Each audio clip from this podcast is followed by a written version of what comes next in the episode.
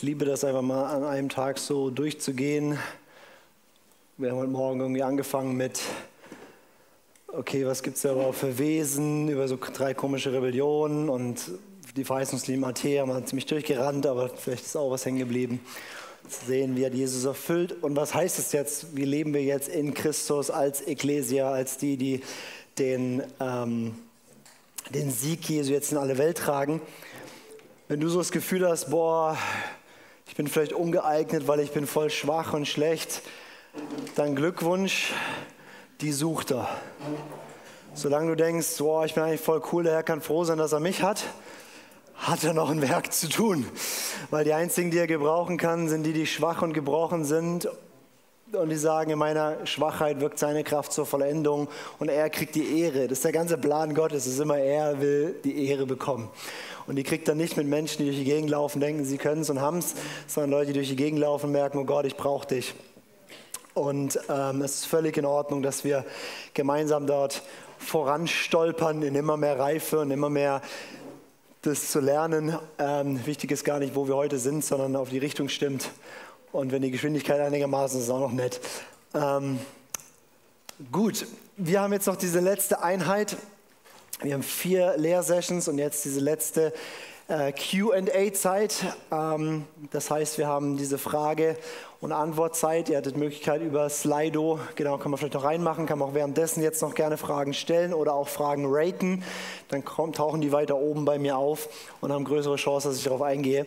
Ähm, und während wir das machen, will ich dir noch ein paar Ressourcen vorstellen ähm, für alle, die gerne lesen und dann auch für alle, die nicht gerne lesen.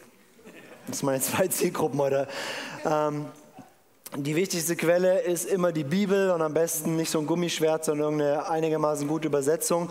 Wobei uns ähm, die, bei dieser Thematik wirklich manche Bibelübersetzer und auch, auch, auch meine liebe Elberfelder und so weiter, manche Stellen ähm, sieht man einfach, wie stark das Weltbild der Übersetzer reingeschrieben wird in, in, in die Bibel. Das ist manchmal ein bisschen ärgerlich. Ich schätze sehr die Einheitsübersetzung auch, weil das hauptsächlich äh, historisch kritische Leute geschrieben haben. Die haben gar kein Problem damit, über viele Götter zu schreiben und so weiter, weil sie denken, es war früher alles polytheistisch und so weiter. Die sind da einfach ein bisschen näher am Text. Aber anyways, lest viel die Bibel. Aber ansonsten will ich euch einen Menschen empfehlen, das ist Michael S. Heiser. Also der heißt Michael S. Heißer, so wie Heißer, so wie meine Stimme Heißer. Ähm, und der ist so theologisch ein bisschen, ich weiß nicht ob Pionier, aber jemand, der das zumindest sehr in die Breite gebracht hat und die letzten Jahre in der theologischen Welt ziemlich viel ähm, Wirbel auch ähm, ausgelöst hat. Ähm, sein Hauptbuch ist das hier, The Unseen Realm. Ihr habt das übrigens auch alles im, Skripten, die, im, im, im Skript, die äh, Ressourcen um, uh, Recovering the Supernatural Worldview of the Bible. Um, ist auf Englisch, 400 Seiten oder so, viele, viele Fußnoten, sehr akademisch, sehr, sehr anspruchsvoll. Also das war wirklich eines der, also weil es sehr anspruchsvoll ist, plus Englisch, ist es wirklich nicht ganz so einfach. Ähm, aber alle, die wirklich sagen, sie wollen wirklich wissen, wie das alles so ist und wollen auch noch wissen, ähm, sprachlich noch mehr und was da in dem mesopotamischen, sonstigen Bereich die anderen Religionen gedacht haben und wie die Bibel davon und so weiter und so fort. Michael S. Heiser. Der hat ein paar, der hat, nachdem er dieses fette Buch hier geschrieben hat, 2015, hat er noch eins geschrieben für normale Menschen. Ähm, das ist dann so ein dünnes Büchlein, das ist derselbe Inhalt in, einfach weil er sagt, das ist für den Churchy. Das ist für einen Theologen und das ist für einen Churchy. Eigentlich sollten alle Churches Theologen sein, aber für den akademischen Theologen und für den normalen Theologen. Ähm, und dieses Buch, das ist so ein Easy Read, 140 Seiten, 160 Seiten Büchlein, äh, wo einfach dieses ganze kosmische Weltbild aufmalt und so weiter. Und für alle Academy-Leute, ihr habt das hier auch als PDF auf Deutsch kostenlos im ähm, Google Drive. Wenn du nicht in der Academy Teilnehmer bist, du hast nächstes Jahr die Chance und freund dich mit einem an. ähm, oder google mal im Internet, Michael S. Heißer Supernatural Deutsch PDF oder so, das ist frei verfügbar und da explizit, man darf das, ähm, wie auch immer. Für alle, die eben auch mit Englisch ein bisschen Schwierigkeiten haben, könnt ihr es euch kostenlos holen. Wer da ein bisschen tiefer reingehen will, die Bücher habe ich dieses Jahr jetzt erst gelesen, deswegen habe ich ein paar Sachen besser verstanden. Das eine ist Angels, also nochmal über die die himmlischen Herrscher und dann Demons über die Mächte der Finsternis. Ähm, einfach nur sozusagen, also die sind unfassbar gut äh, Genau, sein schwächstes Buch ist das hier, aber es ist trotzdem interessant, ähm, Reversing Hermon. Da geht es um den ganzen Genesis 6 und die Wächter und tralala und wie Henoch Apokalypse und Jesus ist erfüllt und so weiter, ist auch spannend für alle, die nicht genug kriegen können. Für alle, die denken, so ein Buch nehme ich eh nie in die Hand, es ist echt spannend. Wir hatten als Kirche so das Empfinden, jetzt im Herbst ist wieder der Zeitpunkt gekommen, wo wir anfangen, diese Themen auch mal in die Breite zu bringen. Deswegen auch heute ist eigentlich nur Academy Teaching. Wir haben es letztes Jahr auch schon geteacht. Ähm, aber jetzt haben wir es so aufgenommen, dass wir das frei verfügbar auf YouTube auch machen werden und so weiter, weil irgendwie das Gefühl so da war, okay, Gott will sein Leib ready machen, anzufangen, diese Dimension vom kosmischen Weltbild zu entdecken und zu verstehen. Und wir sind immer noch, also für alle, die denken, wir waren heute tief, wir haben heute einfach mal die Oberfläche entlang gekratzt und gesehen, da ist was, okay?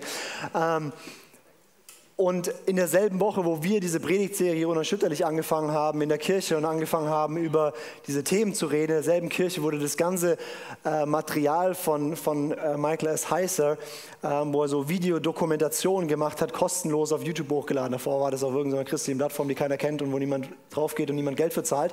Ähm, und da gibt es, ihr habt da den QR-Code in diesem, diesem, ähm, diesem Paper mit drin. Da gibt es die würde ich am meisten empfehlen, eine Dokumentation quasi, so eine Stunde 15 oder so, wo quasi ziemlich cool gemacht sie dieses Buch zusammenfassen und einfach so darüber quatschen und es so darstellen und tralala, ist richtig geil gemacht. Ähm, für alle, die sagen, okay, sie wollen, noch mal, ähm, wollen es nochmal richtig hören. Ähm, genau, und ein paar andere Dokumentationen von ihm noch, wenn du da mehr reingehen möchtest. Gut, jetzt haben wir ähm, ein paar Fragen und ich denke, ähm, es gibt extrem viele Fragen bei dem Thema und ich werde nicht jede beantworten können. Ich habe auch noch Fragen, aber ich versuche so gut wie möglich äh, darauf einzugehen und ich weiß nicht, ob wir alles schaffen. Ganz oben geratet ist die Frage, die Götter aus anderen oder polytheistischen Religionen sind korrupte Elohim? Fragezeichen. Zum Beispiel Götter der Antike, Ägypten, Nordisch, Griechenland und so weiter. Ähm, jein. Ähm, es ist schwierig, diese Söhne Gottes ganz fest und klar zuzuordnen, wer ist jetzt wer und wie und wo. Aber ja, wir können davon ausgehen, dass diese ganzen anderen Völker und Stämme und Sprachen und Kulturen und Kulturkreise, die irgendwas als Gott verehrt haben, da tatsächliche Mächte auch verehrt haben und erlebt haben. Also ähm, die waren nicht einfach nur doof und haben so einen Holzklotz angebetet oder so, sondern die haben diesen einfaches Verständnis, dieses biblische Verständnis tatsächlich von, es gibt Tempel und es gibt geweihte Gegenstände oder Orte, wo Götterwesen sozusagen ähm, sich aufhalten oder angerufen werden können, wo man ihre Macht erleben können. Das heißt, wenn da irgendwelche nordischen Kulturen irgendwelche Götter angebetet haben und so mehr oder weniger gibt es da ja auch oft Überschneidungen, zum Beispiel zwischen den griechischen Göttern und römischen, die werden teilweise umgetauft, aber es sind dieselben Praktiken, dieselben ähm, Rituale und so weiter. Da haben die reale Götter angebetet. Nur weil die in der Bibel auch verächtlich als Götzen bezeichnet werden, heißt es nicht, dass das keine realen Geistwesen sind, die mächtig sind und Wirkung haben. Sie werden einfach nur verglichen mit dem Gott, der Himmel und Erde gemacht hat und dann wird gesagt, verglichen damit seid ihr nichts, verglichen damit seid ihr gar nichts.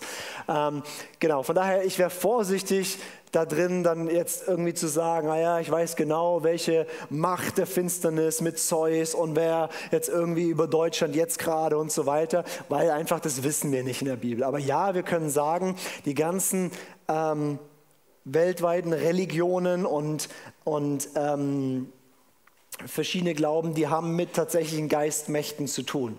Und gerade auch in so animistischen Religionen oder so, da haben die natürlich auch einfach viel Geisterbeschwörung, viel dämonische Ebene und so weiter. Und das ist sehr, sehr real, was die da erleben. Ähm, genau, das würde ich mal so dazu sagen. Also ja, da gibt es reale geistliche Mächte, die auch in verschiedenen Formen und Farben und Namen angebetet wurden, aber wir können sie nicht eins zu eins zuordnen. Ich hoffe, das ist so beantwortet. Ähm, auf was hat der Satan aktuell noch Anrecht, wenn er der Herrscher der Erde ist, aber Jesus alle Macht auf Himmel und Erden hat? Der Teufel hat überall dort noch Anrecht, wo Menschen noch nicht sich rausbewegt haben aus seinem Machtbereich. Jeder Mensch kann sich rausbewegen, ist ganz einfach. Glaub an Jesus. Punkt. Tu Buße, glaub an das Evangelium. So kommst du raus. Aber alle, die diesen Schritt noch nicht gemacht haben, über die hat der Teufel so lange noch regal Anrecht, weil sie noch nicht für sich in Anspruch genommen haben, dass ihr Schuldschein ans Kreuz genagelt wurde. Und deswegen hat der Feind darüber noch. Warum sind da noch Menschen in der Machtbereich der Finsternis? Weil wir ihnen vielleicht noch nicht gesagt haben. Ähm, aber das heißt, darüber hat der Teufel noch Macht und das heißt noch über recht viele Menschen und über und über Menschen, also der, der, der Böse, der die Erde äh, mit Unkraut voll, ja, das sind die Söhne des Bösen. Also der, Men, der, der Teufel agiert auch maßgeblich über Menschen und über so ein paar Mächte und Systeme und damit schafft er auch systemische Ungerechtigkeit, wie wir sie eben auf dieser Welt haben. Aber in Essenz es unser Auftrag, einzelne Menschen rauszurufen, zu Jüngern zur Taufe hin und dann, wie ich Jesus nachfolge. Und so rufen wir Menschen raus aus dem Machtbereich und darüber hat der Feind noch Macht. Und wir können natürlich, aber das lernen wir in Kingdom Culture, wir können natürlich dumm sein und ähm, im Fleisch leben. Dann bewegen wir uns quasi wieder, wie die, die, äh, wie die Welt, wie der Machtbereich der Finsternis funktioniert. Und das heißt nicht, oh, Hilfe, jetzt war ich im Fleisch, jetzt bin ich unterm Teufel, aber wir fangen an, einen Lebensstil von im Fleisch zu leben, ähm, lähmt uns mindestens und öffnet Türen und Einflussbereiche des Feindes. Aber kein Problem, können wir zumachen Vergebung ist da und sofort. Also es gibt keinen, keinen graduellen Weg von ich habe gesündigt oder war im Fleisch und jetzt muss ich mich da wieder hocharbeiten, sondern zack, bin raus, bin gesetzt mit Christus über alles. Okay. Ah, das ist richtig schön hier. Nur zusammen können Mann und Frau den Auftrag ausfüllen. Wie machen wir das dann Singles? Herrschen wir als Ehefrau und Ehemann oder als Männer und Frauen? Also laut Paulus kannst du es als Single besser als allein, äh, als, als, als äh, verheiratet. So.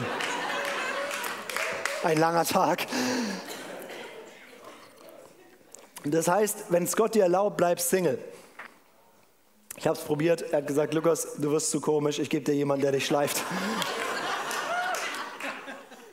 Also ernsthaft, ähm, ja, es ist Mann und Frau gegeben und zusammen repräsentieren sie das und wir werden immer als Mann und Frau auch zusammenarbeiten. Auch zum Beispiel Paulus hatte viele weibliche Mitarbeiterinnen auch, ähm, mit denen er zusammengearbeitet hat. Aber ähm, als Single ist man keinesfalls limitiert, das Reich Gottes auszubreiten, sondern du bist sogar freigesetzt und du hast weniger Probleme und kannst, bist nützlicher fürs Reich Gottes. Deswegen nicht ich sage es dir, sondern Paulus sagt dir, überlegst dir gut.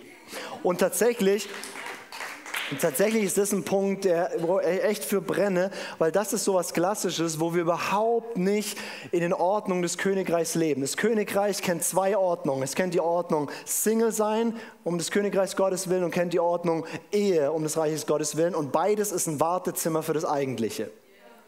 Und beides hat Vor- und Nachteile und beides ist eine gottgewollte Lebensform. Jesus, Johannes der Täufer, Paulus, alles Singles. Petrus hatte eine Frau und gleich mal Schwiegermutter krank. Ne? Nur Probleme. Und auch viele, viele Männer und Frauen Gottes in der Kirchengeschichte, die viel bewegt haben, waren Singles. Und wir haben das wie verloren und wir leben im 21. Jahrhundert mit dieser Lüge, dass das höchste Ziel des Lebens wäre, meine romantische Liebe zu finden und Liebe und Partner und das wäre das Allerhöchste. Und das ist eine Lüge, das ist nicht das Höchste. Das Höchste ist, Gott Ehre zu machen, in welchem Stand Gott dich immer reinberuft. Und ich kenne so wenig Leute, die ernsthaft Gott fragen und sagen, Gott, willst du, dass ich heirate oder willst du, dass ich Single bin? Und die wirklich von Gott beide antworten wollen. Ich kenne eine Menge deprimierte Singles und ich kann sie komplett verstehen, weil sie auch in der Kirchenlandschaft rumrennen müssen, wo ihnen die ganze Zeit erzählt wird, dass es um die Ehe geht und Ehe und tralala, niemand ihnen den Preis von Ehe zahlt und das ist auch, auch schön ist, äh, nicht zu heiraten. Ähm, und äh, eine, eine Kirche komplett so funktioniert, dass Singles immer nicht stattfinden. Deswegen kann ich verstehen, dass es schwer ist. Deswegen müssen wir da unbedingt Buße tun und rauskommen, diesen auch Götzen von Ehe und Familie, also Ehe und Familie ist von Gott eingesetzt, aber es wird wie ein Götze und das müssen wir runterkriegen auf eine normale Ebene von, es ist ein Ausbildungscamp, dass du demütiger wirst. That's it. Und wenn es auch schön ist, ist auch schön. Aber, aber wir müssen wirklich, wenn du noch nicht verheiratet bist, stell Gott die Frage, geh deinen Weg und treff da keine leichtfertigen Entscheidungen und so. Ähm, aber sag mal, okay Gott, wenn du merkst, es geht in eine Richtung, ich werde mal ein Jahr mich committen, dann schaue ich mir das wieder an und gehe dann einen Prozess. Okay, jetzt habe ich ein bisschen hier off-topic, aber da. Wenn es noch keine Hölle gibt, warum haben dann Menschen schon Visionen von der Hölle in Nahtoderfahrung gehabt? Ähm, ich hatte noch keine, deswegen ich weiß nicht genau, wie das ist. Ähm, ich würde drei Sachen zu sagen. Erstens, ähm, es kann gut sein, dass die Leute eine Erfahrung hatten vom Totenreich und der Hades ist ein ganz finsterer, böser Ort, der wirklich schlimm sein kann. Von daher kann es auch einfach sein, die hatten eine Vision vom Hades.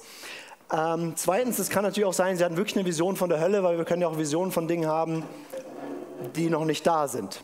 So, ja, also gibt es ja ständig in der Bibel, dass irgendwas gesehen und erlebt wurde, was noch nicht passiert ist. Zum Beispiel Ezekiel sieht irgendwie so einen komischen Tempel, der da irgendwie gebaut wird, wie lang und breit und wie auch immer, kein Mensch weiß, was er damit anfangen soll. Ähm, und drittens muss es auch nicht stimmen. Wobei es so viele gibt, ähm, dass man denkt, okay, Leute haben da schon mal was erlebt. Genau. Aber ich würde sagen, entweder haben sie ein Hades erlebt oder sie haben tatsächlich eine Vision von der Hölle, wie es sein wird, schon erlebt. Ist gar kein Problem, auch wenn die Hölle noch nicht bevölkert ist. Aber es ist eine große Verwirrung immer mit Hölle und, und, und Hades. Ähm, und dann denken Leute, der Teufel hat irgendwie Macht in der Hölle, aber das stimmt nicht. Warum sagt Jesus zum Verbrecher am Kreuz noch heute wirst du mit mir im Paradies sein, wenn doch Jesus drei Tage im Hades war? Ähm, das ist eine gute Frage. Habe ich mir auch schon Gedanken drüber gemacht. Und die Lösung kann entweder sein, dass Jesus tatsächlich nur kurz im Hades, also ich habe also meine, meine, zwei, es gibt wahrscheinlich mehr Varianten, aber die eine Variante ist, dass Jesus wirklich nur einen Tag im Hades war sozusagen und dann ähm, eine Zeit hier oben noch war, das war cool, dann kam er wieder oder so. Wobei ich von der Schrift her eher sagen würde, Jesus war wirklich im Totenreich von dort auferstanden. Ähm, von daher wäre meine zweite Variante einfach, es ist halt ähm, poetische Sprache im Sinne von, ja, du wirst heute mit mir im Paradies sein, aber es ist nicht heute dieser Tag der Freitag der so und so vielte. Ähm, genau. Ähm, die Frage ist für, äh, für Record, ähm, ob in der geistigen Welt nicht Zeit auch anders ist wie, wie auf der Erde, wie wir es kennen. Ich würde sagen, nein. Also wir haben zum Beispiel im, in, im Himmel ist es mal eine halbe Stunde still, heißt in Offenbarung. Und sie beten dort an Tag und Nacht. Also Zeit ist etwas auch, Geistwesen bewegen sich in Zeit und Raum, ist auch so eine, eine, eher griechische Vorstellung von außerhalb von Zeit und Raum zu sein. Gott hat Raum geschaffen, Zeit geschaffen und darin bewegt sich alles. Und da würde ich sagen, ja, im Himmel läuft die Uhr genau gleich schnell wie hier. Ähm, ja, soweit mal. Wenn in der Bibel von Götzendienst die Rede ist, ist dann immer Gottes Söhne, in Klammer Elohim gemeint. Ja. Also, ja. Also, wann immer irgendetwas angebetet wird, außer Jahwe, ist es Götzendienst. Ähm, und deswegen, um Götzendienst im Alten Testament, wo es äh, hauptsächlich vorkommt, ähm, ist, war immer, die haben irgendwelche anderen Götter angebetet, weil es halt, keine Ahnung, die Fruchtbarkeitsgöttin oder so und haben andere Götter übernommen und die angebetet, ja, und das war Götzendienst und damit waren irgendwelche Elohim im weitesten Sinne, also irgendwelche Geistwesen gemeint. Im Neuen Testament wird es auch mehr verwendet, wie zum Beispiel ähm, Götzendienst, also Habsucht des Götzendienst oder so, also wo es auch einfach überall, wo unser Herz Dinge mehr liebt oder mehr dran hängt als an Jesus, ist es Götzendienst. Deswegen eben, kann deine Frau auch ein Götze sein, dann sollst du nicht das Götzenbild zerschlagen, sondern so dass dein Herz um, umpositionieren. Für alle, wo kurz so ein Gedanke kam. Können, können Dämonen zu Gott umkehren? Nein. Nein, können sie nicht. Ähm, Dämonen glauben an Jesus und zittern vor Angst. Und vielleicht können wir das kurz lesen, weil das eine wichtige Stelle ist. Das gilt auch nicht nur für Dämonen, sondern auch für alle anderen, anderen Mächte. Ob das die Schlange ist, ob das, ähm, ob das äh, andere Mächte und Gewalten sind oder Dämonen oder irgendwas. All das ist unumkehrbar und von Gott verworfen und es gibt keine Gnade mehr für die. Warum? Hebräer 2 sagt uns das, Vers 16. Denn er nimmt sich doch wohl nicht der Engel an, sondern der Nachkommenschaft Abrahams nimmt er sich an. Also es heißt ja einfach, okay, die haben rebelliert, die haben rebelliert, aber Gott bringt Erlösung zu den Söhnen Abrahams und alle, die abgefallen sind, die rebelliert haben von ihm in der geistlichen Welt, für die Jesus ist, hat nicht irgendwie Engelsform angenommen, ist an einem Engelkreuz gestorben, hat die Engel erlöst, ähm, hat er nicht gemacht, ist so. Und wir können einfach dankbar sein und die haben Pech gehabt. Und weil es Gottes Urteil ist, ist es gerecht, richtig und gut. Das heißt, wenn die Bibel sagt, du sollst deinen Feinden vergeben, meint sie damit immer nur Menschen und nie Mächte und Gewalten. Denen müssen wir gar nichts vergeben. Den können wir sagen, der Herr schelte dich. Habe ich das richtig verstanden, dass sie nach meinem irdischen Tod nicht ins Totenreich kommen, sondern direkt vor den Thron zum Anbeten? Äh, Ähm, ja, jetzt in der Situation, die wir heute sind, Paulus sagt zum Beispiel, ich habe Lust abzuscheiden und bei Christus zu sein.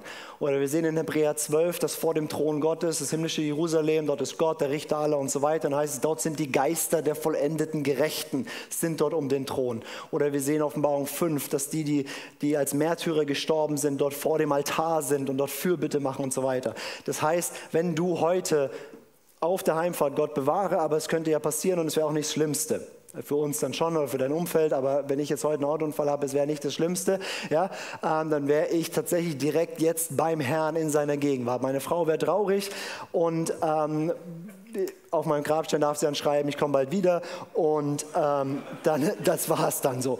Und dann bin ich in der Gegenwart Gottes, aber nicht als das ist das große Ziel, sondern dann ist der Himmel der Warteraum für mich, bis Himmel endlich auf die Erde kommt, wenn Jesus wiederkommt und danach, was sich alles entfaltet. Das ist eine schöne Frage. Wenn Engel geschaffen sind, um uns zu dienen, warum waren sie dann vor den Menschen da? Ähm, ja, äh, das ist nicht der einzige Job, den Engel haben. Also die, die, die sind auch einfach dafür da, den Willen Gottes auszuführen, ihn anzubeten und so weiter. Als der Mensch dann dazu kam, und das war ja auch recht zeitnah wahrscheinlich, ähm, wurden sie auch zum Diener der Menschen eingesetzt. Ähm, wir lesen es in der Hebräer 1, Vers 14. Aber ähm, das hat, also die waren auch nicht, die, also sie saßen nicht alle rum und haben in ihrer Engelnase gepopelt und haben gewartet, was wann es endlich losgeht, bevor der Mensch da war. Ähm, die sind auch einfach nur glücklich damit, Gott und ihm zu dienen und äh, zu tun, was Engel halt so machen.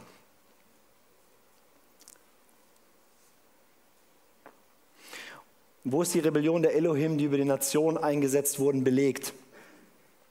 Die Rebellion ist sozusagen da drin belegt, also Psalm 82 wäre so der Hauptverweis, wo Gott in der Gottesversammlung steht und die Elohim richtet und sagt, ihr habt es nicht gut gemacht und so weiter. Und Söhne Gottes heißt ja, aber ich werde euch deswegen richten und euch die Nation wieder wegnehmen. Das wäre die Hauptstelle. Aber wir sehen das auch überall dort, wo Götter benannt werden. In der Bibel sind die immer negativ konnotiert. Also es ist, es ist ähm, egal ob wir die Götter Ägyptens anschauen oder ob wir dann Jeremia, seine ganzen Drohreden da anschauen, in den hinteren Kapiteln bei Jeremia, wo er dann über irgendwelche Götter, äh, Gerichtsurteile, die Götter Babylons und so weiter spricht, das ist immer sehr, sehr negativ. Ähm, das heißt, wir sehen definitiv, dass die gefallen sind oder dass die, ähm, dass sie rebelliert haben gegen Gott und Gott feindliche Mächte sind. Und eben im Neuen Testament werden sie ja nur noch Mächte und Gewalten und Weltbeherrscher und auch ganz negativ konnotiert. Das heißt, wir sehen nicht in der Bibel irgendwie eine Storyline, eine Geschichte, wo der Kipppunkt war und an dem Punkt sind die alle korrupt geworden. Wir sehen nur, sie sind alle korrupt, die haben alle Anbetung angenommen, ähm, die haben es alle nicht gut gemacht. Psalm 82, Gott richtet sie dafür.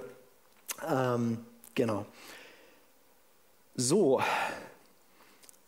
wie passen Geister, Mächte wie Mammon und so weiter in Zusammenhang äh, mit Nephilim, Elohim, Dämonen und so weiter? Das ist eine nicht ganz simple Frage.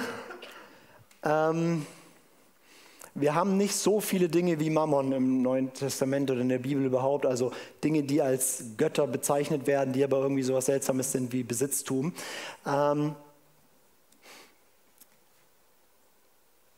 Aber ich sage es mal so, alles, was vom Menschen verehrt wird oder zur Sicherheit gemacht wird oder zum, also Anbetung ist ja letztlich zu sagen, ich werf mein, also ich beuge mich, ich, ich, ich gehe unter diese Herrschaft oder ich, ich hole mir davon meine Sicherheit oder ich hole mir davon meine, meine Erholung oder ich hole mir davon was auch immer. All diese Dinge, also erstmal sind alle geschaffenen Dinge ja von Gott gemacht, damit wir sie genießen, uns daran freuen und damit Gott verherrlichen. Aber überall, wo es korrupt wird, können sich auch geistliche Mächte, würde ich sagen, auf dieses System setzen, wie zum Beispiel bei Mammon. Also ich würde sagen, das System Mammon, also Besitztum zu meinem Gott zu machen, zu meiner Sicherheit zu machen, Reichtum, mein Job, mein keine Ahnung was, ähm, ist ein ist erstmal was im Herzen der Menschen passiert, aber ist ein, ein, ein geistliches System, wo sich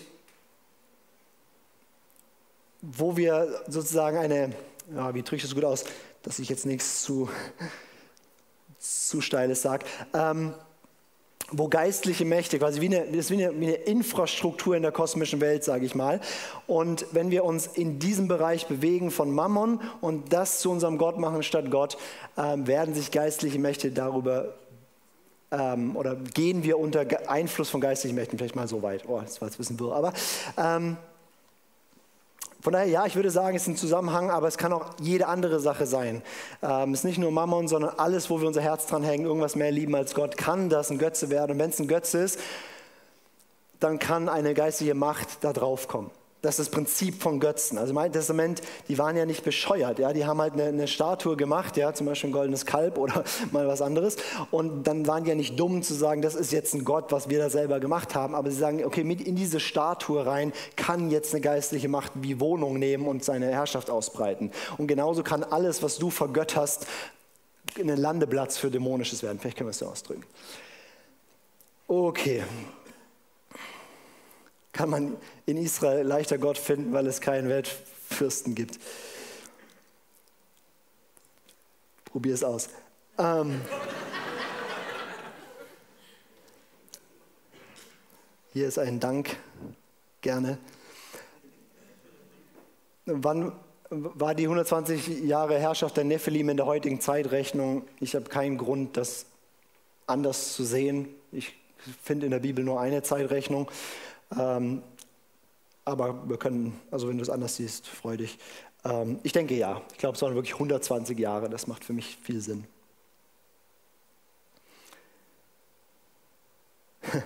Das, die Frage gefällt mir sehr gut. Wieso wird das Weltbild so im Leib nicht gepredigt? Gute Frage. Ja, das ist ein Problem, weil wir die Welt nicht wirklich verstehen und weil wir nicht verstehen, wer wir sind und weil wir nicht verstehen, was der Plan Gottes ist und so weiter. Und ähm, die gute Nachricht ist, es kommt mehr, aber tatsächlich würde ich sagen, im deutschsprachigen Bereich sind wir da mit dem, was ich heute gelehrt habe. Ähm, weiß ich nicht, wie, wie viel du das im deutschsprachigen Bereich gerade hören kannst. Und auch im englischsprachigen Bereich gibt es nicht so wahnsinnig viel.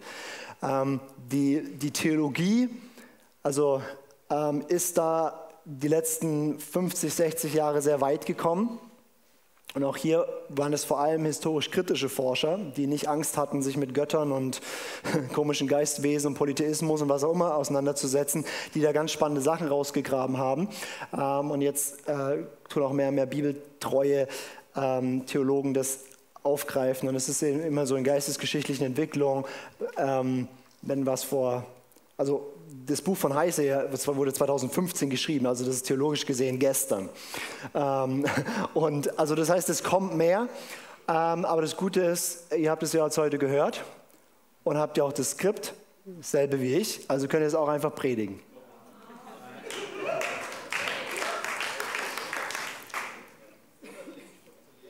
Ja, genau, oder einfach die Videos weiterschicken. So ganz weiß ich nicht, hört ihr mal an. Kommt es nicht zu einer Überbevölkerung der Erde, wenn alle Menschen von den Toten auferstehen werden und auf der Erde herrschen werden? Nee, ähm, weil es gibt ja zwei Auferstehungen. Es gibt die Auferstehung der Gerechten und die Auferstehung zum Gericht. Und nicht alle werden äh, in der Neuschöpfung leben, sondern alle, deren Name nicht geschrieben ist im Buch des Lebens, werden im Feuersee sein. Das heißt, es werden nicht alle, keine Ahnung, insgesamt vielleicht, wie viele hatten wir jetzt auf der Welt? Also es ist ja auch gerade so eine Entwicklung gewesen. Ne? Also insgesamt gab es vielleicht, nehmen wir die Abgetriebenen dazu, ähm, 16 Milliarden und ist wahrscheinlich schon hochgegriffen. Ähm, und davon werden auch nicht alle äh, die Erde neu bevölkern. Und die Erde gibt auch mehr her, wenn A, kein Krieg herrscht und wir alles gerecht verteilen und B, wenn es nicht ein verfluchter Ackerboden ist nach dem Sündenfall, sondern wenn alles so funktioniert, äh, wie Gott es eingerichtet hat. Ich weiß nicht, ob ihr von George Otis Jr. diese alten Transformationsvideos kennt, ähm, wo sie berichten über, über Orte, wo Erweckung stattgefunden hat. Also wirklich Erweckung, jetzt nicht so, wir haben Erweckungsabend oder so, sondern wo halt einfach massiv Gott reingebrochen ist und eine komplette, zum Beispiel eine komplette Stadt gerettet hat oder so. Und da hatten die dann so auf einmal so Ernten, wo halt sie irgendwie so Karotten haben, die aber halt so groß waren und solche, solche Prügel, ja, also wo der Boden schon Erlösung erfahren hat. Das heißt, wir werden da auch auf Dinge zurückgreifen können, dass es ein bisschen besser funktioniert mit dem Essen.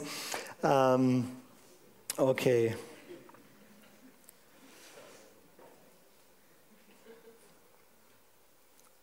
Okay, die, die beiden Fragen gefallen mir gut. Das eine ist, kannst du das mit dem Engel des Herrn, äh, also wie der Jesus ist, nochmals näher erklären? Da kommt auch weiter unten noch eine Frage, die in die Richtung geht. Ich habe das heute nur im Vorbeilaufen ähm, gesagt. Wir haben im Alten Testament immer wieder Passagen, wo Gott auftaucht als Engel Jahwes, also der Bote Jahwes. Und der wird immer wieder identifiziert mit Jahwe selbst. Also ich habe das Beispiel schon kurz angerissen, aber zum Beispiel im brennenden Dornbusch heißt es, Jahwe war im Dornbusch, dann heißt der Engel des Herrn war im Dornbusch und dann spricht Jahwe und dann heißt es danach, der Engel des Herrn hat gesagt und so weiter. Und es wird vermischt, wer Jahwe ist und wer der Engel des Herrn ist. Und es gibt so verschiedene Passagen, oder zum Beispiel Josua begegnet dann dem Engel des Herrn dem Herrscher, also der, der, der, der Führer der himmlischen Herrscher, bevor er Jericho einnimmt, diese komische Stelle, wo der auftaucht und er fragt ihn, bist du für uns oder gegen uns? Und er sagt, nein. okay, aber zieh deine Schuhe aus, das ist heiliger Boden. Ähm, und immer wieder taucht der Engel des Herrn auf. Und die aller, allermeisten Theologen würden dir sagen, das ist quasi die zweite Person der Gottheit im Alten Testament, die auftaucht. Oder wir haben einmal diese drei drei Besucher, die sozusagen zu Abraham kommen in sein Zelt und ihn besuchen. Und danach gehen zwei von denen ähm, hin und machen Sodom und Gomorra Blatt. Ähm, das ist sozusagen, wo, wo Gott in menschlicher Form auftaucht im Alten Testament. Und da gibt es eben verschiedene Stellen und viele von den Stellen sind relativ blutrünstig und kriegerisch. Zum Beispiel gibt es da die Assyrer, die haben das Nordreich platt gemacht, dann stehen die bei Hiskia vor den Toren von Jerusalem und verhöhnen Jahwe und sagen, alle anderen Götter haben wir auch platt gemacht, also wie will euer Gott Jahwe euch retten? Und dann sagt Gott, so nicht. Und dann kommt der Engel des Herrn und tötet 185.000 Assyrer und sie gehen. Also die, die noch gehen konnten. Ähm, und da taucht der Engel des Herrn immer wieder zum Gericht auch auf. Und die allermeisten Theologen würden dir sagen, der Engel des Herrn ist quasi die zweite Person der Gottheit vor der Inkarnation. Also Jesus sozusagen im Alten Testament. Ähm, gibt auch ganz nette Stellen über den Engel des Herrn. Also es gibt nicht nur die Blutrünstigen. Okay. Dann heißt es hier, ähm, wie kann ich persönlich diese unerreichten Völker erreichen? Guter Punkt. Ähm, du kannst verschiedene Sachen tun. Erstens, da wo du jetzt gerade gesetzt bist, falls du da von Gott gesetzt bist, kannst du ihn ja mal fragen, ob du da richtig bist. Lebst du das? Das heißt, das wäre erstmal so Job Nummer eins. Wir machen Nationen zu Jüngern und wir sollen sie taufen und lehren. Das heißt, es sind nicht ganze Nationen, die wir irgendwie in den Taufbecken reinpressen, sondern es sind einzelne Menschen. Und das heißt, du fängst an, Menschen zu Jesus hinzujüngern, also zu Jesus zu bringen, sie zu taufen und dann lehrst du sie alles und so weiter. Das heißt, da erledigst du mit diesem Job, weil auch wir sind ja eines dieser Völker und auch wir müssen noch ein viel stärkeres Zeugnis vom Königreich Gottes hier erleben. Aber trotzdem wäre es wichtig, dass wir anfangen, mehr den Fokus zu haben, auch, okay, in einem Überflussland wie Deutschland, wo wir einen Überfluss an Christen haben, jetzt denkst du, ah, wir haben ja, nee, wir haben, wir haben extrem viel mehr als in anderen Regionen. Ähm, da sollten wir Leute, unsere besten Leute sollten wir wegsenden und wir sollten das meiste unseres Geld dahin geben. Das heißt, wie kannst du es unterstützen? Ich würde dich ermutigen, anzufangen, wirklich zu beten. Und vielleicht einfach zu sagen, du adoptierst irgendeine Volksgruppe auf dieser Welt und sagst, da, ich kann schon mal beten. So, ja. Die Ernte ist riesig, das Problem ist, die Arbeiter sind wenige, die Strategie Gottes ist, bitte den Herrn der Ernte, also wir fangen an zu beten. Das heißt, du suchst dir irgendeine Volksgruppe und kannst dir auch einen Herrn fragen, wenn du keine Idee hast. Ähm, und betest entweder für, für, für, einfach ein Land, wo du weißt, da sind viele Unerreichte, oder nimmst wirklich eine Volksgruppe. Da gibt es so nette Plattformen wie joshuaproject.org oder net oder whatever.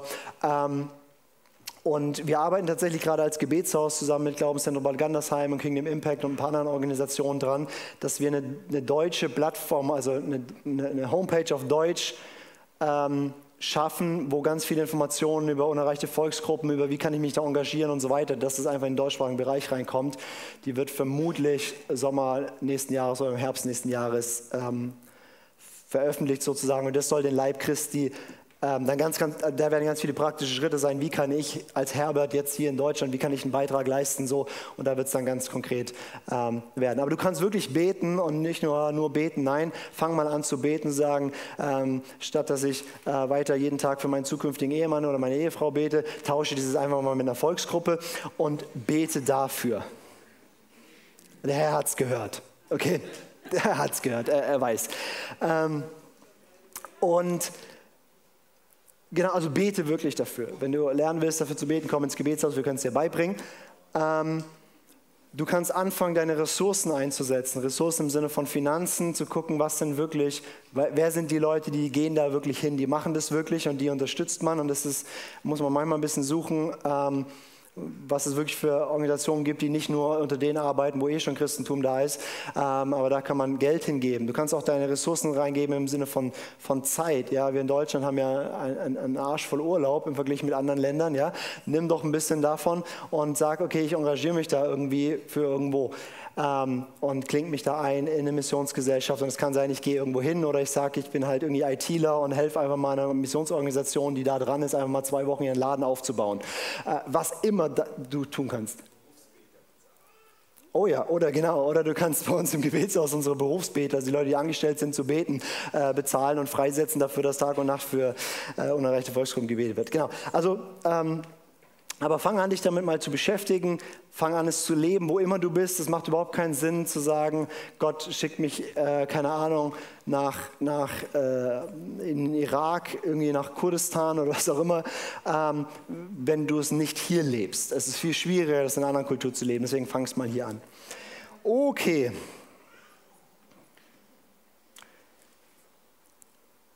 Ja, schön. Wohnen Wesen auch auf anderen Planeten? Who knows?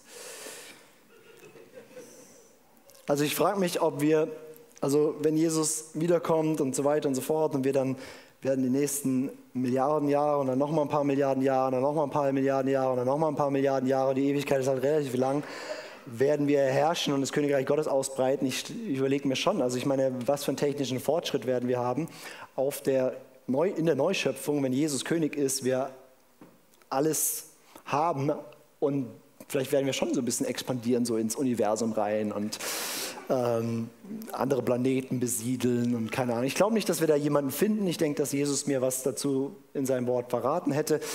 Aber Hebräer 1 sagt auch, dass durch ihn die Welten gemacht wurden. Wer weiß.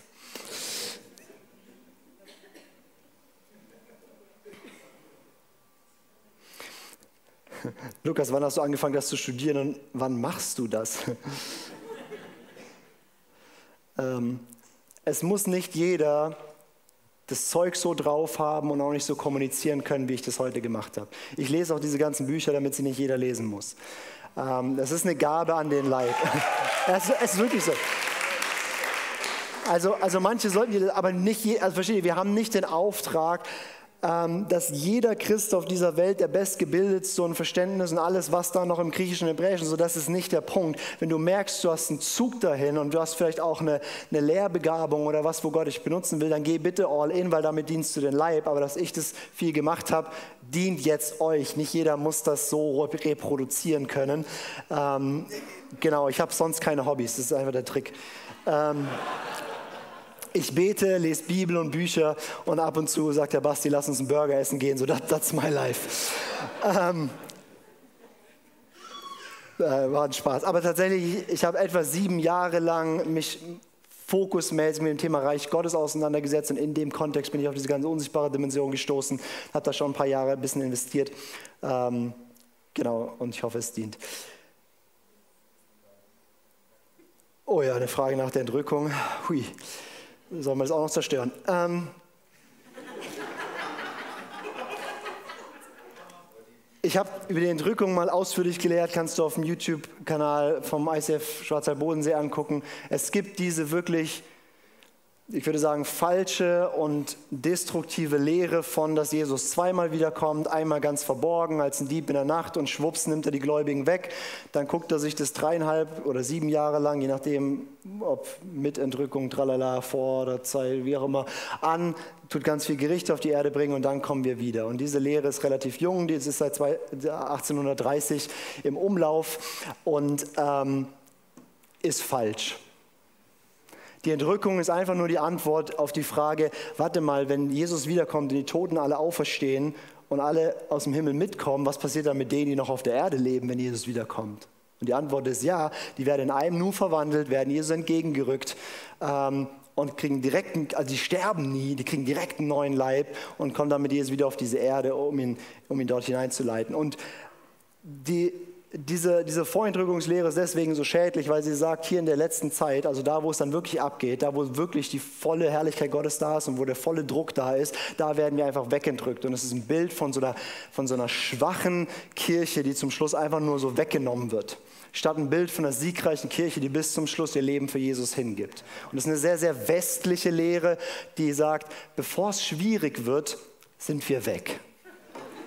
Ja, das ist in Essenz, was die Vorentrückungslehre sagt. Wenn du Vorentrücker bist, ich hab dich lieb, aber es ist halt falsch. Ähm, und, ähm, und es wurde hauptsächlich verbreitet über diese finale Romane. Du weißt immer, dass eine Lehre schlecht sein muss, wenn die Hauptquelle Romane sind.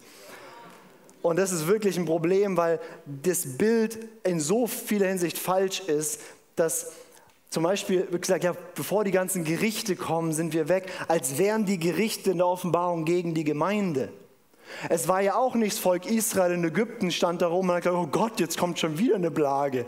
Nein, die haben gesagt, Gott, rette uns. Und dann heißt es, durch Gericht hindurch wird er sie retten. Und wir werden die sein, die hier auf der Erde sind, die sagen, Gott, wahrhaftig und gerecht sind deine Gerichte. Bitte komm und bring Gerechtigkeit auf diese Welt. Und dann driften ein Gericht Gottes diese Welt. Und wir werden jubeln und sagen, yes! Warum? Weil das antichristliche, pharaonische, menschenversklavende, ungerechte System, was Menschen kaputt macht, wird gerichtet von Gott. Und wir würden übereinstimmen damit. Wir sind mehr in der Rolle von Mose und nicht in der Rolle von, oh je, da kommt ein Gericht und Gott, kannst du nicht ein bisschen netter sein? genau. Aber ich habe dich lieb, wenn du anders denkst über die Entrückung. Okay. Ähm, wie kann Jesus mit seinem Geist ins Totenreich steigen, wenn die anderen Geistwesen in den Riesen auf der Erde bleiben mussten als Dämonen? Alle Menschen vor Jesu Werk und so weiter, die gestorben sind, sind ins Totenreich gefahren. Alle Menschen.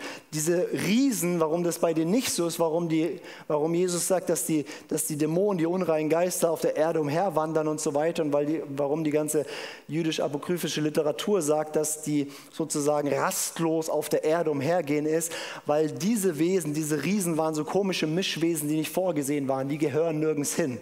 Die haben weder eine Bleibe in der himmlischen Welt, noch haben sie einen Platz im Totenreich Totenreich, das waren einfach komische Geistwesen, ähm, die dann umherirren und ähm, weiß nicht, ob man dem Glauben schenken kann, aber ein apokryphisches Buch erzählt auch, dass Gott die alle wegsperren wollte und dann bittet Azazel, also der, der Teufel, darum, dass er 10% behalten darf, damit er die Menschen weiter quälen darf und dann wird es ihm erlaubt äh, und die anderen sind weggesperrt. Aber das weiß ich nicht, ob das, ob das so ist, das ist einfach nur eine Meinung. Ähm, genau, aber das ist der Unterschied. Also warum diese Geist, also Dämonen, diese Geistwesen, die haben keinen Platz im Himmel, die haben keinen Platz im Totenreich, die sind in so einem In-Between-Ding und die werden zum Schluss ähm, im Feuersee landen. Okay, jetzt noch tatsächlich eine theologisch schwierige Frage, die ich nicht wirklich beantworten kann, wo ich mit noch hader, aber ich nehme mich einfach rein in mein Hadern, okay? Ähm, wenn Satan keinen Zugang zur himmlischen Ratsversammlung hat, wie kann der dann die Gläubigen Tag und Nacht vor Gott verklagen? Das ist eine Anspielung auf Offenbarung 12. In Offenbarung 12 heißt es, hinabgeworfen ist der Verkläger der Brüder, der sie vor unserem Gott Tag und Nacht verklagt hat. Und letztes Jahr in der Academy habe ich gelehrt, dass der Satan noch Zugang hat, für alle, die sich erinnern. Und äh, habe das begründet mit Offenbarung 12 und begründet mit Hiob, weil ich gesagt habe, das wäre der Satan, also im Sinne von Teufel Satan. Ähm, und jetzt, nachdem ich noch mehr mir Demons gelesen habe und mich damit beschäftigt habe, noch mal mehr mit Genesis 3 und dem Fall und was da passiert ist und dass er rausgeschickt wurde aus der himmlischen Ratsversammlung und so weiter, bin ich ziemlich sicher, dass all diese Wesen sozusagen nicht mehr Staffs sind und keinen Zugriff haben in die Gegenwart Gottes. Jetzt ist die Frage, was machen wir mit Offenbarung 12? Und Offenbarung 12 ist wirklich ein schwieriger Text, weil es schwierig ist, A einzuordnen, spricht das alles über dasselbe Event. Ähm, es geht ja vom Kontext erstmal um die Geburt des Messias. Dann dieses Zeichen mit dem Drachen und so weiter, dann tobt dieser Kampf im Himmel. In diesem Kampf wird Satan ähm, auf die Erde geworfen.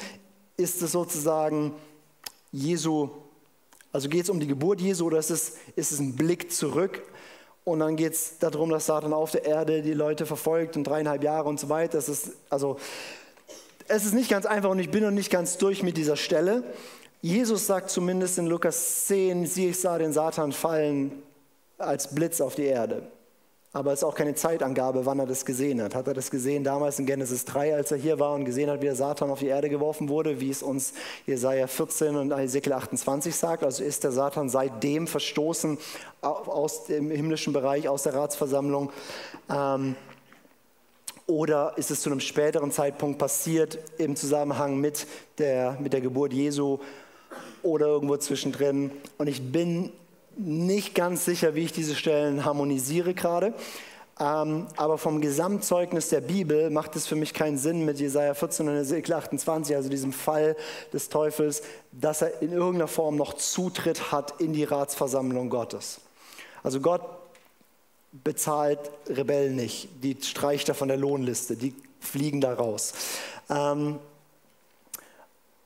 aber da bin ich noch nicht ganz durch. Auf Morgen 12 habe ich noch so ein paar Fragen. Ähm, das ist mein Stand jetzt Erkenntnis. Kann sein, nächstes Jahr Academy erkläre ich euch, dass der Satan bis zu einem bestimmten Tag noch Zugang hat oder nicht. Das darf man also verschiedener Meinung sein.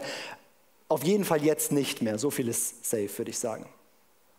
Wann der Zeitpunkt gekommen ist, würde ich mittlerweile sagen, tatsächlich war Genesis 3 schon der Moment, wo er ins Totenreich geworfen wurde. Aber genau, da hadere ich noch. So, wer kommt alles in die Hölle? Alle, die rot eingezeichnet sind. Satan, Mächte und Gewalten, Dämonen und alle Menschen, deren Namen nicht im Buch des Lebens geschrieben sind. Das, wie man ins Buch des Lebens kommt ähm, tu Buße und glaub an das Evangelium. Also es ist diese simple Botschaft und dann wird mein Name reingeschrieben. Genau, und dann, ja, danke Basti. Ich habe das Gefühl, seine Fragen steuern irgendwo hin. Ähm, Offenbarung, Offenbarung, ich weiß nicht, es ist drei, glaube ich, äh, wird dir erklärt, wie der Name drin bleibt. Also reingeschrieben wird er erstmal, wenn ich sage ja und wirst von neuem geboren, drin bleibt er, wenn du überwindest weil es ist so ein netter Satz, so, wer überwindet, dessen Name wird nicht gestrichen aus dem Buch des Lebens. Hm. Ich dachte, once saved, always saved.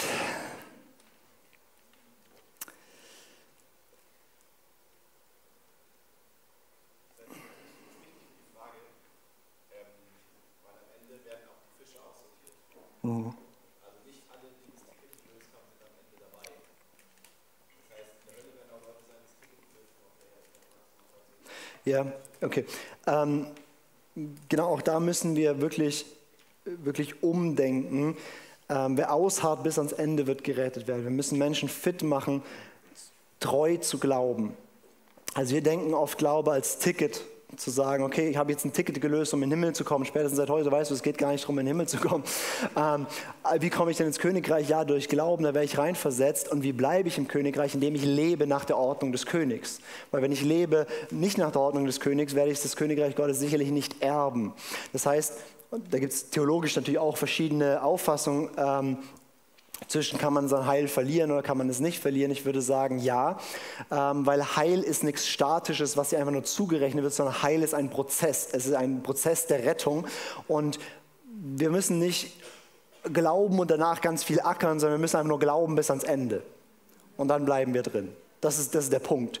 Aber wir sehen ganz, ganz viele warnende Beispiele, wo, wo es heißt, ähm, wir sollen uns daran ein Beispiel nehmen, wie ähm, im Alten Testament das Volk Gottes ihren, ihren Weg mit Gott eben nicht vollendet hat zum großen Teil. Und ähm, deswegen, ja, ich könnte jetzt ähm, noch abirren auf dem Weg aber ich stehe jetzt nicht jeden Morgen auf und denke, huh, keine Ahnung, schaffe ich es bis zum Schluss, sondern äh, der Herr ist ja mit mir und so weiter. Aber es ist ein Riesenunterschied, ob wir Evangelisation auch denken als, okay, wir müssen Leuten irgendwie ein Ticket verkaufen, dann sind die safe. Oder wir sagen, wir müssen Menschen in den Reich rein retten und ihnen helfen, bis zum Ende zu glauben. Da denke ich schon mal ganz anders. Und solange wir nur denken, die müssen nur über eine Linie treten, ähm, das ist schwierig. Der, der, der erste Name des Christentums war der Weg, weil es geht um eine Nachfolge. Das ist, genau, okay. Basti, habe ich deinen Punkt jetzt gemacht? Ja, gut. Oh, ich habe noch drei Minuten, jetzt muss ich mir noch eine aussuchen.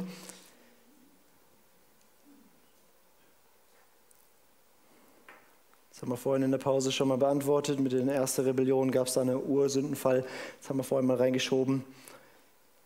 Ja, Göttersöhne haben auch einen freien Willen. Alle Geschöpfe Gottes haben einen freien Willen bekommen. Gott ist Liebe, Gott will Freiwilligkeit. Also ist so die Frage nach dem freien Willen der Göttersöhne. Ähm, ja, auch Gott hat die himmlische Familie nicht als Automaten eingerichtet. Oh ja, vielleicht, vielleicht das hier noch. Ah, das sind echt schöne Fragen. Ähm, erstmal das hier, was ist der böse Geist, der Saul quält oder ängstigt? Der 1. Samuel 16, das ist eine sehr gute Frage. Ähm, das würde ich sagen, ist nicht ein Dämon oder ein unreiner Geist oder wie immer sie genannt werden, sondern das ist ein, also ein Geistwesen, was Gott sendet, also so ein, so ein Geist von Gott her. Und ähm, kann man übersetzen mit ähm, also ein Geist, der, der bewirkt sozusagen für Saul Böses ähm, oder Schlechtes oder der, wie auch immer. Ähm, es ist kein an sich schlechtes Wesen. Ähm, also früher habe ich auch einfach gelesen, habe gedacht, aha, da ist ein Dämon und so und warum ist, wird der von Gott hergesandt? Jetzt würde ich sagen, nein, es ist sozusagen eines dieser Geistwesen, die zu Gott loyal gehören und Gott bringt Gericht über den bösen König Saul und macht ihn ein bisschen kirre ähm, und ähm, quält ihn oder, oder peinigt ihn mit mehr oder weniger einer Geisteskrankheit. Ähm, und es ist kein Dämon in dem Sinne, sondern es ist ein, ein ähm, Geistwesen von Gott her. Aber du darfst auch das anders sehen, wenn du sagst, nee, das muss ein Dämon sein, weil es passt nicht in mein Gottesbild, dass, dass Gott irgendwie ähm, ist in Ordnung. Ähm, boah, echt schöne, schöne Fragen. Gibt es auf der Himmel, auf der, gibt es, wenn der Himmel auf die Erde kommt, auch noch Technologien wie das Internet, Smartphones und Co? Ja, voll, natürlich. Also es ist doch nicht, dass Jesus wiederkommt und dann schmeißen sie in die Steinzeit zurück. Warum denn? Das ist immer für eine Vorstellung. Wir werden manche Technologien auch nicht mehr brauchen, aber wir werden auch ganz viele neue erfinden und es wird richtig gut. Ähm, aber ähm, ich weiß nicht genau, wie das aussieht. Das wissen wir nicht, das werden wir gemeinsam entdecken. Aber, aber diese Vorstellung ist immer, wenn Jesus wiederkommt, sind wir Mittelalter. So. Also warum denn? Okay, ich komme nicht ganz durch heute. Ich möchte eure Zeit auch ehren. Ähm ah, schön. Also vielleicht machen wir einfach nochmal so eine Zusatzepisode, die wir einfach aufnehmen und noch hochladen auf YouTube, wo wir den restlichen Fragen beantworten. Ähm, ich will das jetzt heute nicht zu arg strapazieren. Ähm, und laden ihn einfach mit dazu, dann wäre das eine sechste Session, das würdet ihr mitkriegen, wenn ihr den YouTube-Kanal abonniert habt.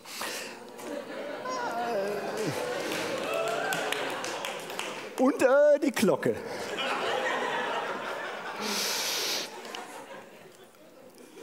Yes, ich würde sagen, wir sind für heute am Ende. Vielen, vielen Dank euch äh, Academy-Teilnehmer, die ihr immer da seid, aber auch schön, dass so viele einfach dazugekommen sind. Ich hoffe, es hat sich für euch gelohnt und wir haben ein bisschen...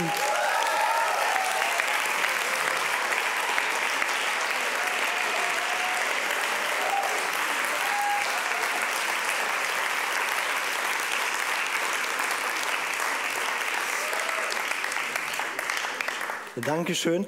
Ähm, Genau, und lasst uns das verdauen, mitnehmen und nicht einen Haken dran setzen von nett haben wir es gehört, sondern das war jetzt einfach mal, wir haben, wir haben einfach mal so die mit einem groben Überflug mal so festgestellt, dass da was ist. Und jetzt werden wir es als Kirche mehr entdecken. Und glaubt mir, in zehn Jahren wird die gesamte Christenheit ganz anders denken über diese Dinge. Und da dürfen wir tatsächlich ein bisschen Pionier sein. Es gibt so ganz wenig, also zu jedem Thema, wo ich was zu sagen habe, hat jemand was Besseres zu, zu sagen. Also, ähm, aber das ist eines der wenigen Themen, wo ich das Gefühl habe, da kann man wirklich was bringen, was nur nicht eh schon überall da ist. Und deswegen macht mir das ganz viel Freude. Ähm, und verbreitet es. Ähm, wenn die YouTube-Videos oben sind, äh, schickt die an alle, alle eure Freunde und Feinde. Und in diesem Sinne machen wir Schluss. Es wäre ganz, ganz lieb, wenn ihr helft beim Abbau, ähm, einfach den Saal wieder äh, in Ordnung zu bringen für Sonntag, ähm, die Tische wegzuräumen. Und es wird dann nachher so ein Plan hier einge, eingeblendet, ähm, wo draufsteht, wie das etwa aussehen muss. Genau. Gut, mein Job ist getan, dann falle ich halt tot von der Bühne.